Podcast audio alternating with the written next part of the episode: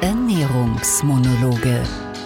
Der Gesundfühl-Podcast von Nahrungsmittel-intoleranz.com mit dem Ernährungsbiologen Magister Dr. Michael Zechmann-Kreis.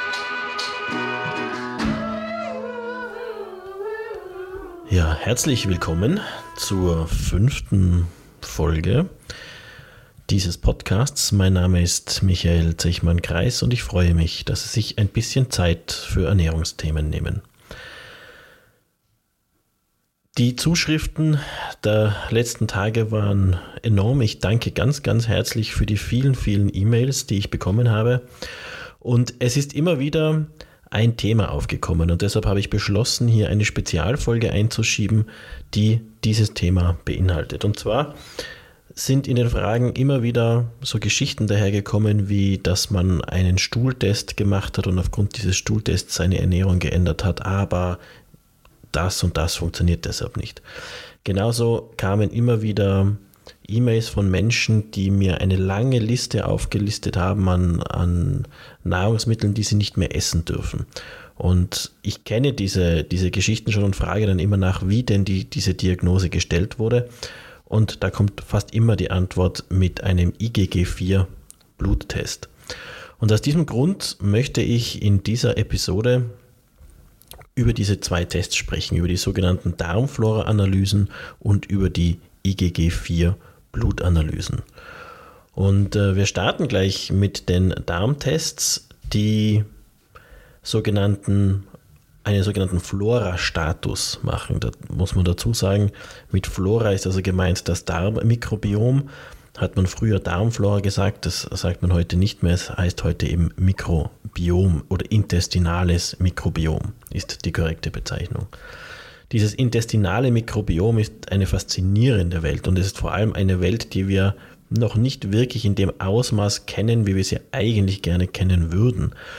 Wenn man sich die Literatur ansieht, dann haben wir hier eine Verdoppelung der Zahl der Literaturzitate circa alle zwei Jahre. Das heißt, das ist wirklich ein Thema, wo massiv geforscht wird. Es ist eines der aufregendsten Forschungsgebiete, wenn man so will, ähm, die es derzeit gibt, in, zumindest in diesem Bereich der Forschung. Ein paar Dinge wissen wir, wenn auch nicht viele, aber wir wissen ein paar. Und die Frage, die sich äh, also für uns heute stellt, ist, kann man dieses Mikrobiom testen und kann man über so einen Test dann Rückschlüsse ziehen auf die eigene Gesundheit? Denn so ehrlich muss man sein, das wäre schon ziemlich cool. Also ich würde das gerne können. Ich hätte gerne so einen Test. Gut, was ist so ein sogenannter Flora-Status, so eine Darmflora-Analyse? Da lese ich zum Beispiel bei einem Hersteller, das sei, Zitat, eine mikrobiologische Untersuchung der Darmflora auf Pilze sowie nützliche und schädliche Bakterien. Klingt gut. Wie macht man das? Man sammelt den Stuhl, den eigenen Stuhl zu Hause. Das heißt, man defekiert ganz normal in die Toilette, hat dann so ein Proberöhrchen, füllt das voll. Das ist mehr oder weniger ja, nennen wir es mal Dinglish messy, aber es funktioniert ganz gut. Dann schickt man das Ganze per Post gut verpackt an ein Labor und bekommt dann über das Internet eine Analyse der zum Beispiel 16 unter Anführungszeichen Leitkeime inklusive einer Auswertung bezüglich bestimmter Krankheitsbilder. Und da werden verschiedenste Krankheiten dann sogar diagnostiziert, wie zum Beispiel das Leaky Gut Syndrom, dem wir wahrscheinlich sogar eine eigene Folge widmen werden, Zöliakie, Fehlbesiedlung, eine genaue Angabe, was man tun muss, um gewisse Stämme, also Bakterienstämme zu vertreiben oder andere anzusiedeln. Ähm, es werden über unter Anführungszeichen falsche Ernährungsweisen äh, Diagnosen gestellt. Es äh, stehen da Sachen drinnen wie Übersäuerung, Candida-Befall, Histaminintoleranz, alles Mögliche. Eine ganze Palette an verschiedenen Dingen steht dann da, die mit einem angeblich nicht stimmen. Gut, wir gehen einfach mal davon aus, das funktioniert. Es ist aber die Frage, wie funktioniert das? Das haben mir, ich habe da mal einen Blogbeitrag drüber geschrieben, die Hersteller nicht wirklich ähm, sagen wollen. Ich vermute, dass es die sogenannte 16S-Methode ist. Das ist eine relativ günstige Methode, um ähm, DNA zu äh, analysieren.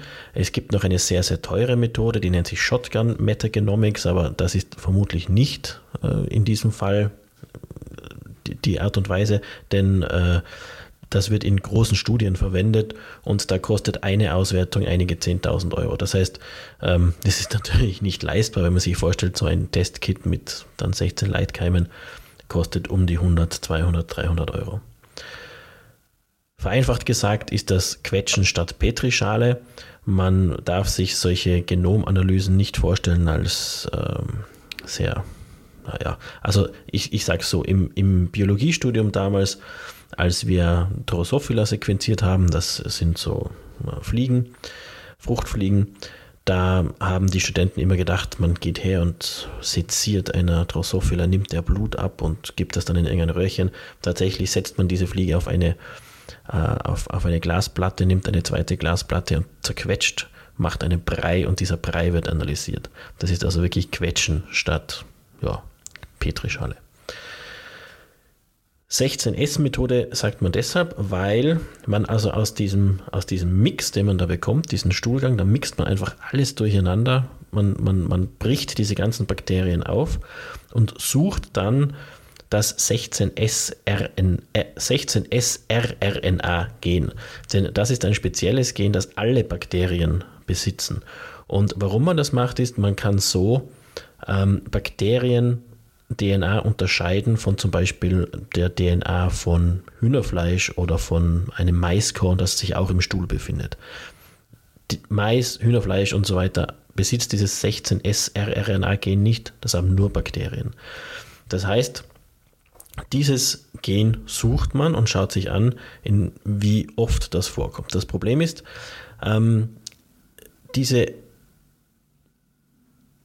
Menge sagt eigentlich überhaupt nichts aus, denn, äh, und das ist jetzt etwas äh, kompliziert, dieses 16S rRNA-Gen, das kann mehrfach in einem Bakterien vorkommen. Das muss also nicht einmal in einem Bakterium vorkommen, das kann auch zehnmal drin vorkommen.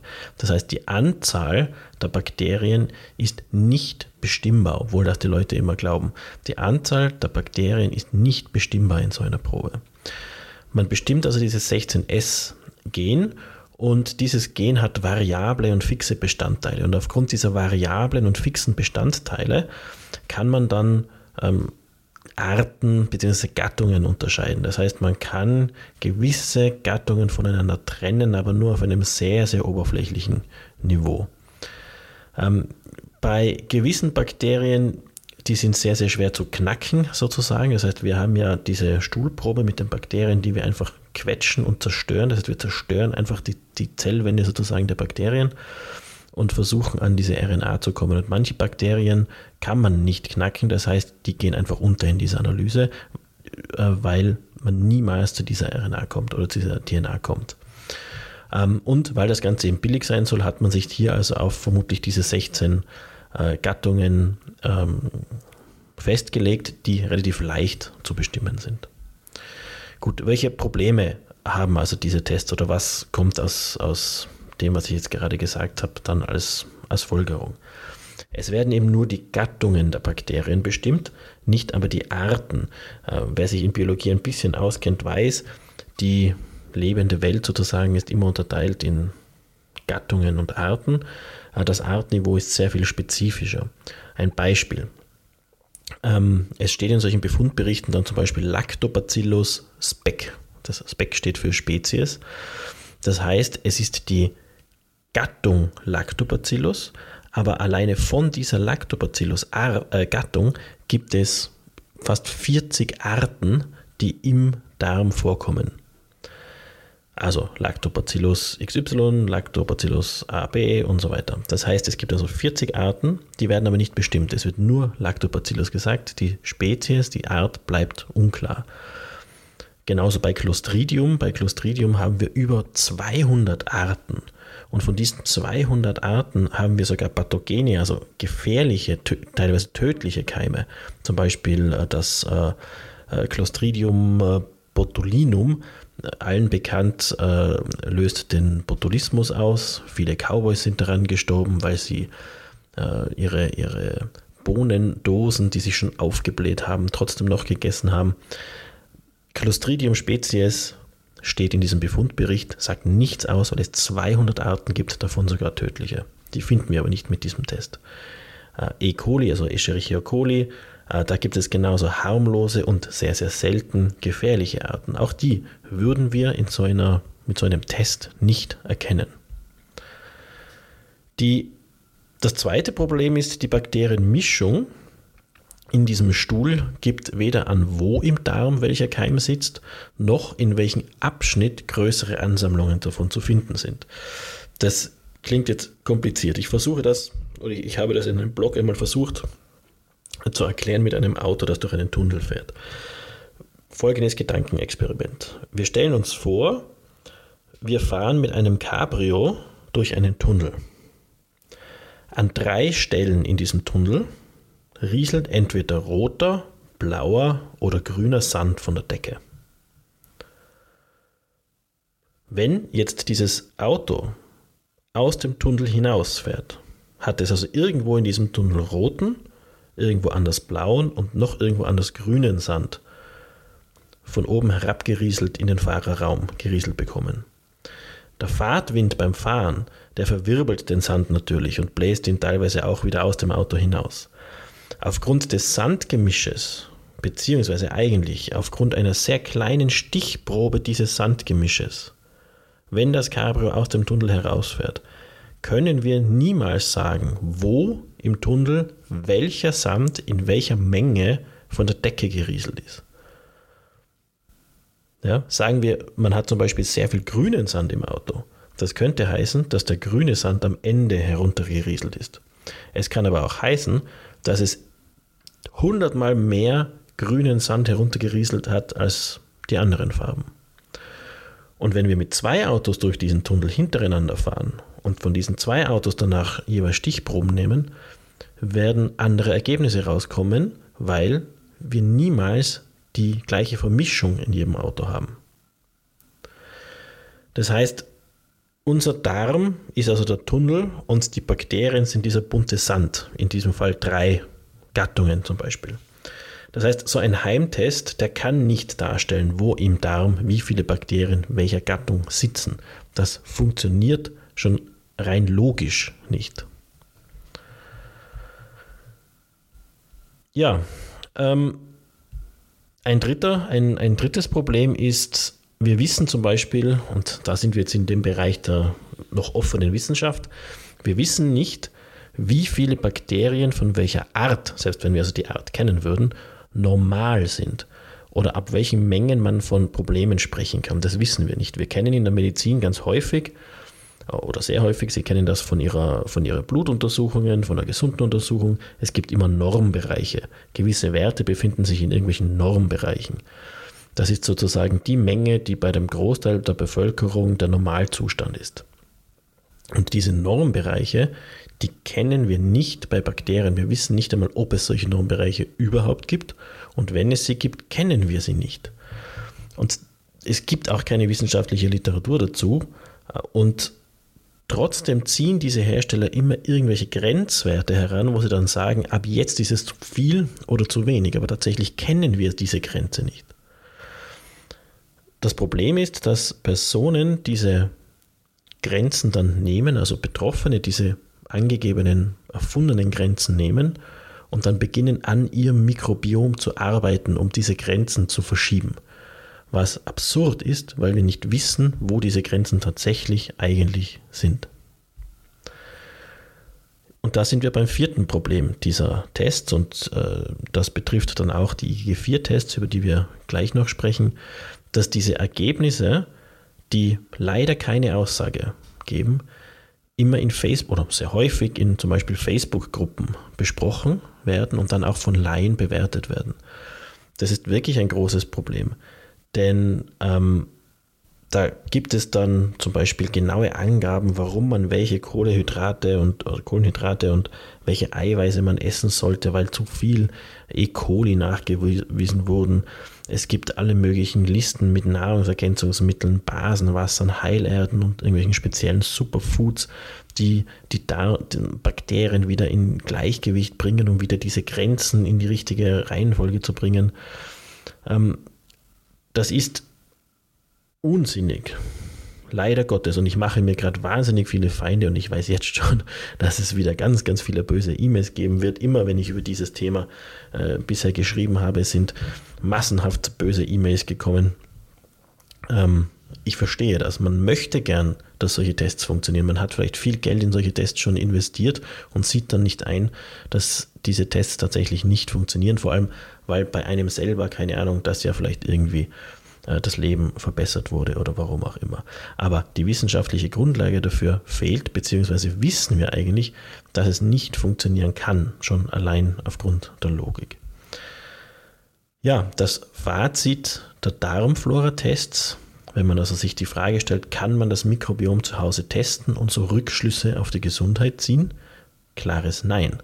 Aber, und jetzt wird lustig, sagen wir mal, rein als Gedankenexperiment, sagen wir mal, ja, man kann. Dann müssten zwei Tests innerhalb von wenigen Stunden wenigstens dasselbe Ergebnis liefern. Das heißt, wenn zwei Stuhlgänge, die aufeinander folgen, getestet werden, müsste das Ergebnis dasselbe sein. Und ich habe für das NMI-Portal, wann war das? 2017, glaube ich, genau das gemacht. Ich bin mit zwei Stuhlgängen pro Tag gesegnet, morgens und mittags, und äh, habe meinen Stuhl getestet, morgens und mittags, beziehungsweise nachmittags. Es war um 8 Uhr morgens und um 15 Uhr äh, der zweite Stuhlgang. Und äh, ich habe das am NMI-Portal Blog, ich kann das gerne auch äh, verlinken, genau beschrieben. Die zwei Tests waren sehr, sehr unterschiedlich. Um 8 Uhr in der Früh waren äh, Escherichia coli zum Beispiel, damit ich es nicht falsch sage, zu hoch, glaube ich. Äh, dann gab es Lactobacillus, der auch, der zu niedrig war und ein sogenannter Flora-Index wurde damals bestimmt, äh, was auch immer das genau sein soll. Der war also ganz schlecht. Ich hatte eine sogenannte Fäulnisflora, ein furchtbares Wort. Mein Histamin war zu hoch und ich hatte Säuerungsflora. Und um 15 Uhr war das völlig okay. Dieser Flora-Index perfekt. Genauso Lactobacillus perfekt. Escherichia coli perfekt. Und das zeigt, wenn ich einen Test mache, der nachgewiesen keine diagnostische Relevanz hat und einen Test mache, der bei, oder stellen wir es uns anders vor, ich gehe um 8 Uhr morgens zum Arzt, um mein Blut abzunehmen und um 15 Uhr, um zum Beispiel festzustellen, ob ich Diabetes habe. Und die Werte sind zu beiden Terminen völlig anders. Morgens habe ich Diabetes, nachmittags keine. Das ist natürlich völliger Unsinn. Das, so, so kann man natürlich keine, keine Untersuchungen machen. Und genau das Problem haben wir eben bei diesem Test. Also sie haben keine diagnostische, wirklich keine diagnostische Relevanz. Das ist sehr schade, denn es wäre sehr schön, wenn es anders wäre. Ja, das sind die Stuhlproben. Ähm, oder zumindest ein Teil der Stuhlproben, da gibt es ja noch, äh, noch viel, viel mehr. Und jetzt kommen wir gleich noch zu den IgG4-Tests. Diese Tests, diese IgG4-Tests haben eine eigentlich ganz faszinierende Historie. In den 1980er Jahren, also vor, was sind es, 40 Jahren, wurden diese Tests bereits angeboten. Damals sprach niemand von irgendwelchen Nahrungsmittelunverträglichkeiten oder Nahrungsmittelallergien. Diese Tests wurden angeboten, um abzunehmen. Man hat also versprochen, mit diesem Test kann man feststellen, welche Nahrungsmittel man weglassen muss, um abzunehmen. Das hat natürlich überhaupt nicht funktioniert und diese Tests sind irgendwie verschwunden, beziehungsweise nur so ein bisschen im Untergrund herum gegurkt, wie man so schön sagt. Und dann ab circa 2007 ähm, gab es so ein Startup-Hype und äh, es gab deshalb einen, einen, eine öffentliche Aufmerksamkeit gegenüber Intoleranzen, gegenüber dieser Tests. Man hat viele dieser, dieser Firmen, die solche IgG4-Tests produziert haben, sind, in Österreich sagt man, wie Schwammerl aus dem Boden geschossen. Die Investoren sind aufgesprungen, weil man eben versprochen hat, man kann mit diesem Test zu Hause mit ein paar Tropfen Blut feststellen, welche Nahrungsmittel man verträgt und welche nicht, welche Intoleranzen, welche Allergien man hat oder eben nicht. Um zu verstehen, wie das angepriesen wurde, kann man sich anschauen, was die Hersteller so geschrieben haben. Ein Beispiel. Zitat. Unverträglichkeiten auf Eiweißbestandteile sind eine überdurchschnittliche Reaktion des Immunsystems, meist aufgrund einer durchlässigen Darmschleimhaut. Zitat Ende.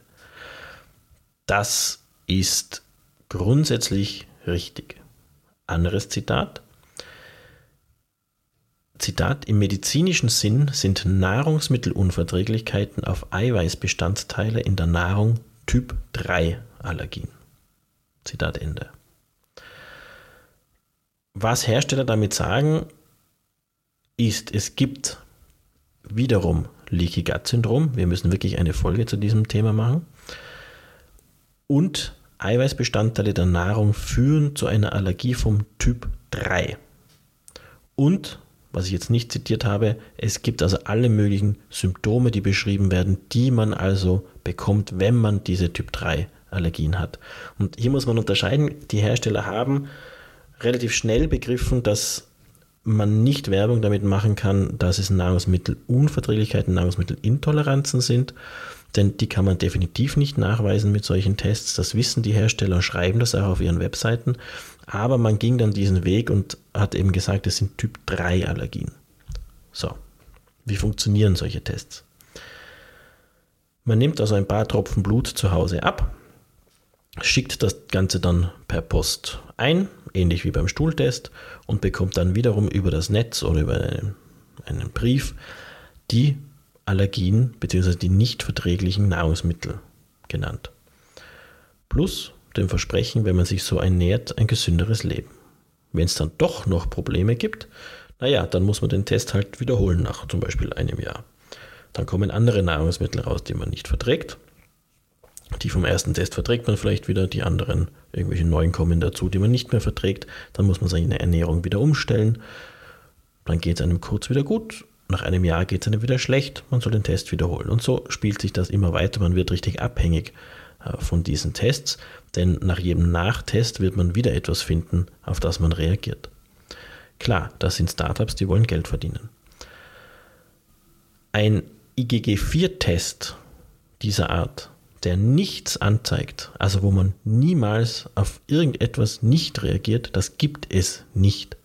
Man wird immer bei jedem Menschen, bei jedem Test irgendwelche hohen IgG4-Werte finden. Und wir werden uns jetzt gleich anschauen, warum und wieso. Zuerst zur Erklärung, was ist IgG4 oder was ist IgG? Großes I, kleines g, großes G heißt nichts anderes als Immunglobulin. IG steht für Immunglobulin. Ähm, das sind Antikörper. Antikörper, wir kennen dieses, diesen Begriff Antikörper seit der Corona-Krise und der Corona-Impfung, glaube ich, alle sehr gut. Immunglobuline bei Wirbeltieren ähm, kennen wir einige. Sie haben immer die Form eines Ys. Das sind also sehr, relativ große äh, Moleküle, die die Form eines Ys haben, bestehen aus zwei, eigentlich vier Eiweißketten, zwei großen und zwei kleinen Eiweißketten und ähm, werden je nachdem, wie diese Eiweißketten ähm, gebaut sind, benannt. Das ist zu kompliziert für diesen Podcast, auch völlig egal. Bei Menschen kennen wir zum Beispiel IgA, IgD wie Dora, IgE, IgM und IgG.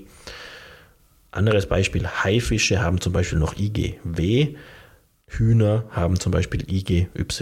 Also es gibt bei Wirbeltieren einfach Antikörper, die eine bestimmte Form haben. Der Mensch kennt, beim Menschen kennen wir also diese äh, fünf Formen darunter auch IgG. Wir wissen ja, diese Immunglobuline sind also für teilweise Abwehrreaktionen zuständig. Und wir wissen, IgE ist zum Beispiel auch für Allergien zuständig. Also wir reden hier von Typ 1 Allergien. Das sind die sogenannten Allergien vom Soforttyp. Das sind diese klassischen Reaktionen, wo man anaphylaktische Schocks bekommen kann. Die sind eben IgE vermittelt. Beispiele sind klassischen Nahrungsmittelallergien oder zum Beispiel Heuschnupfen. Es gibt noch zwei andere ähm, Arten, auf die ich gar nicht im Detail eingehen will. Äh, typ 2 zum Beispiel ähm, da werden also körpereigene Zellen und das umliegende Gewebe durch Plasmaproteine des Immunsystems angegriffen. Egal, äh, Typ 4 ist so etwas wie äh, zum Beispiel das Aufflackern eines früheren Ekzems äh, nach zum Beispiel dem Genuss eines bestimmten Nahrungsmittels. Und es gibt eben diese Typ 3 Allergien. Diese Typ 3 Allergien sind Immunkomplexbildungsallergien, nennen wir es mal so. Das heißt, äh, wir haben Immunkomplexe, also das Allergen plus Antikörper bilden einen Komplex und der ballt sich zusammen. Und hier ist wirklich hauptsächlich IgG beteiligt, also nicht IgE, sondern IgG. Und diese Immunkomplexe, die zirkulieren dann durch den Körper und lösen erst einige Stunden oder Tage später unspezifische Abwehrreaktionen aus. Das heißt, Typ 1 Allergie, IgE vermittelt, passiert sofort, Kontakt mit dem Allergen, sofort Reaktion. Typ 3, da bilden sich diese Immunkomplexe, die dann durch den Körper zirkulieren und dann erst unspezifische Abwehrreaktionen auslösen und das findet verzögert statt, also nicht sofort. Ein Beispiel wäre hier die äh, sogenannte Pharmalunge. Das sind also meistens respiratorische Allergien, wie zum Beispiel eben eine Allergie auf Schimmelpilz. Und was wir wissen, es gibt keine Typ 3 Allergien von Nahrungsbestandteilen. Gibt es nicht. So. IgG. IgG wird unter anderem gebildet, wenn Nahrung gegessen wird. Warum? Weil der Körper erkennt oder der Körper will sich einfach merken, was da dem Körper zugeführt wird. Der will nicht unvorbereitet sein. Sehr anthropozentrisch gesagt.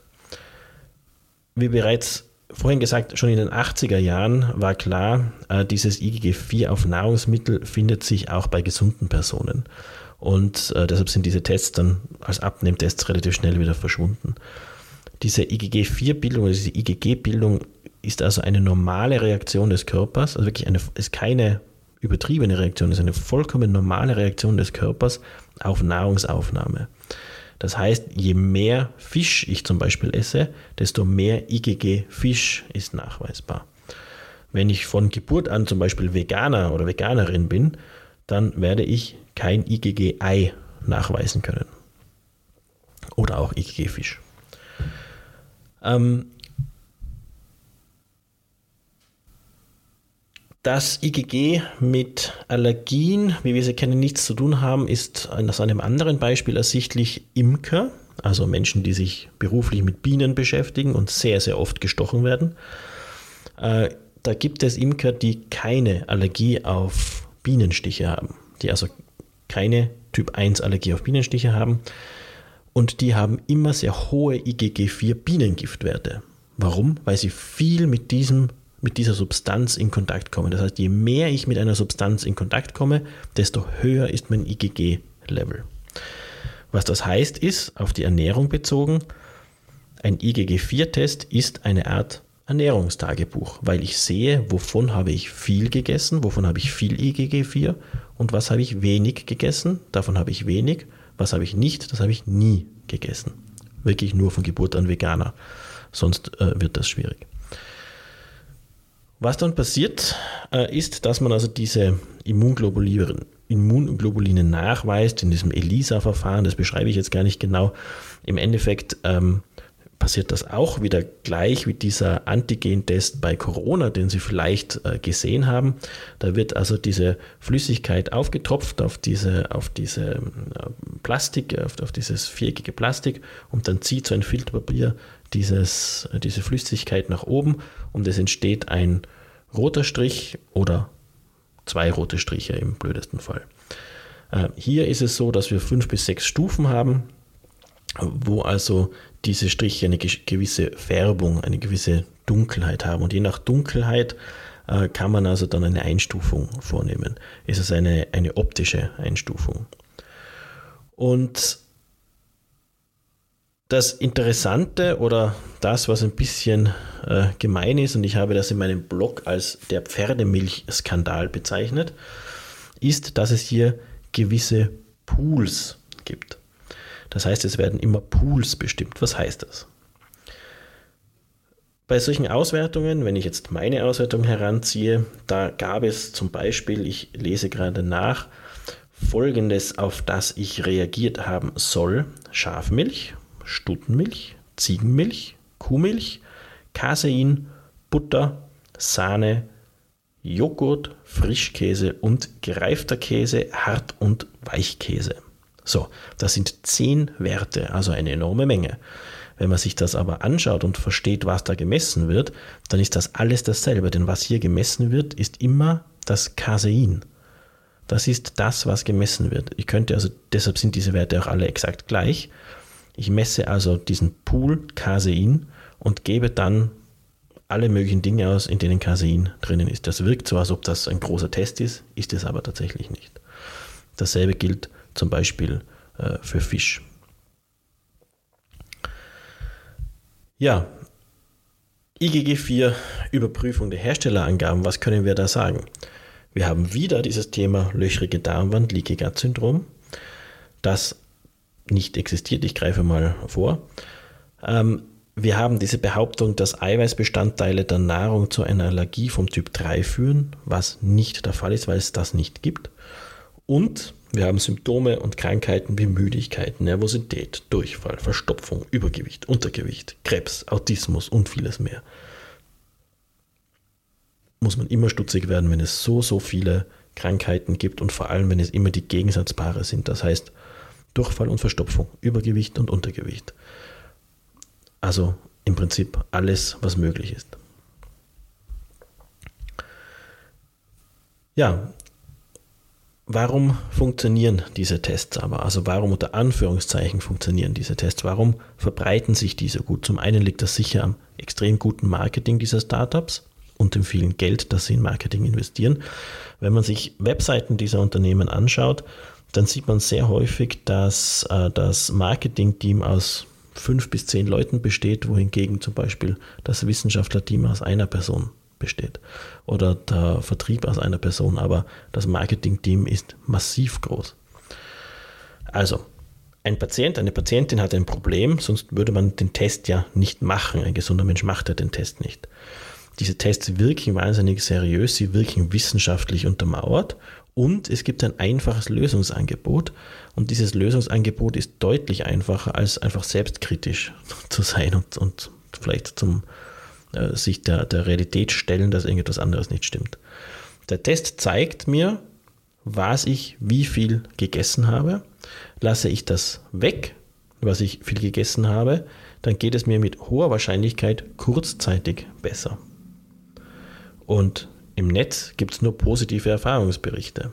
Also, gehen wir diese Punkte einzeln durch.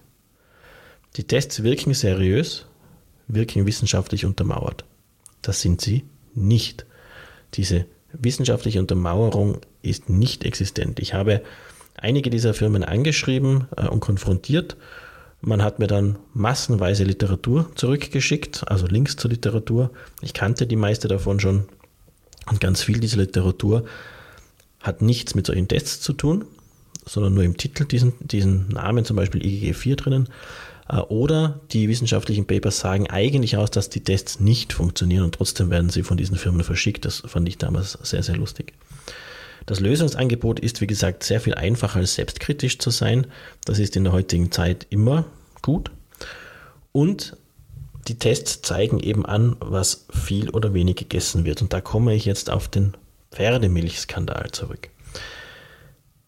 Ich habe ja eben diesen Test gemacht und dann kam eben zurück, ich habe es ja vorhin schon vorgelesen, dass ich auf Pferdemilch allergisch reagiere. Das hat mich gewundert und es hat mich deshalb gewundert, weil ich noch nie in meinem Leben Pferdemilch getrunken habe.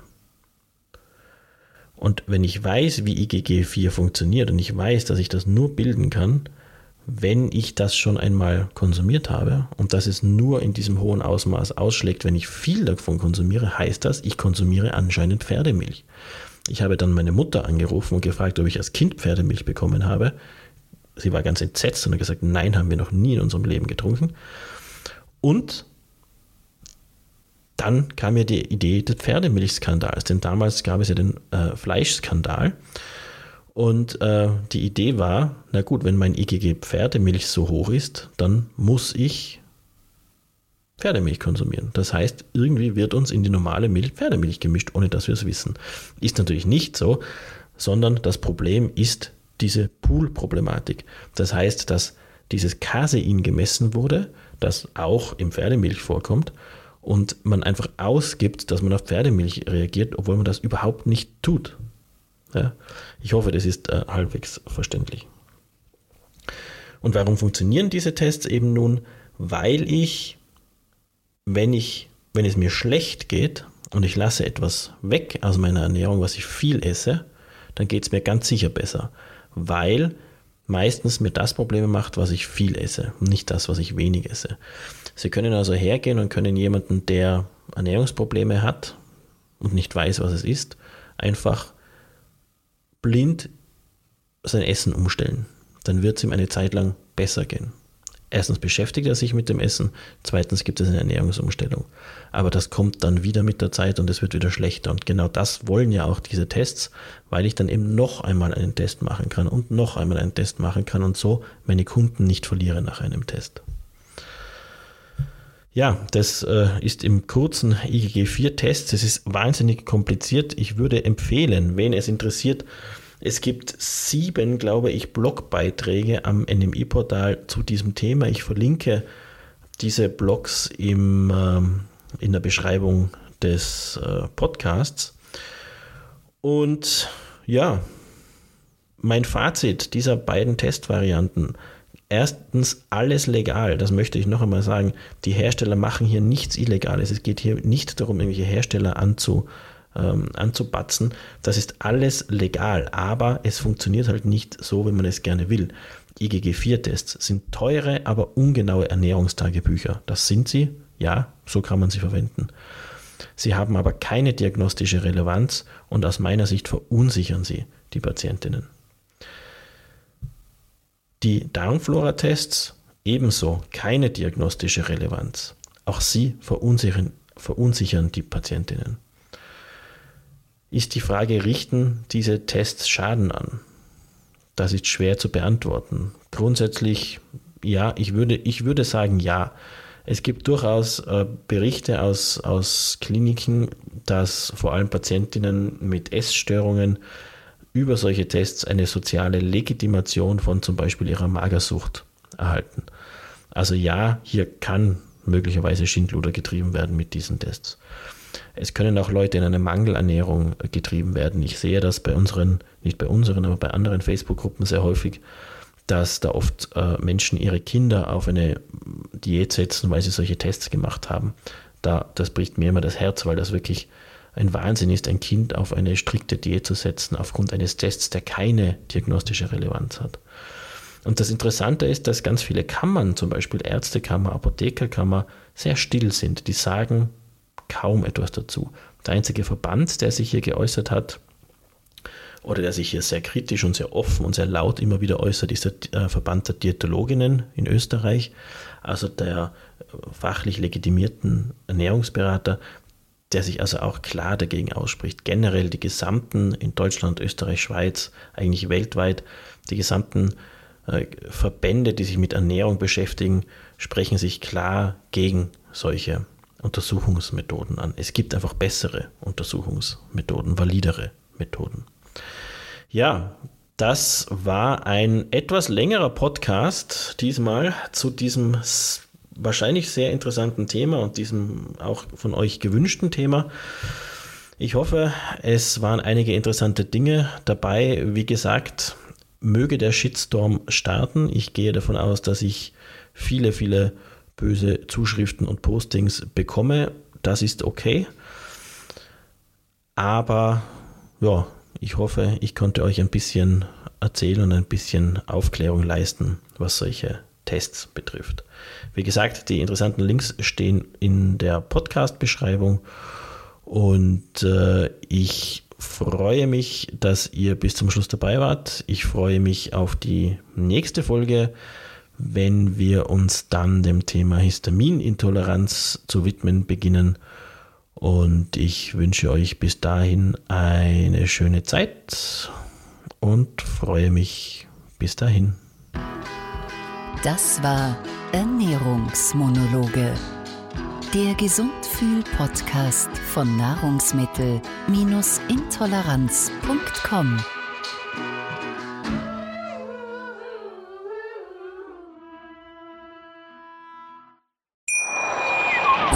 Schatz, ich bin neu verliebt. Was? Da drüben. Das ist er. Aber das ist ein Auto. Ja, eben. Mit ihm habe ich alles richtig gemacht. Wunschauto einfach kaufen, verkaufen oder leasen. Bei Autoscout24. Alles richtig gemacht.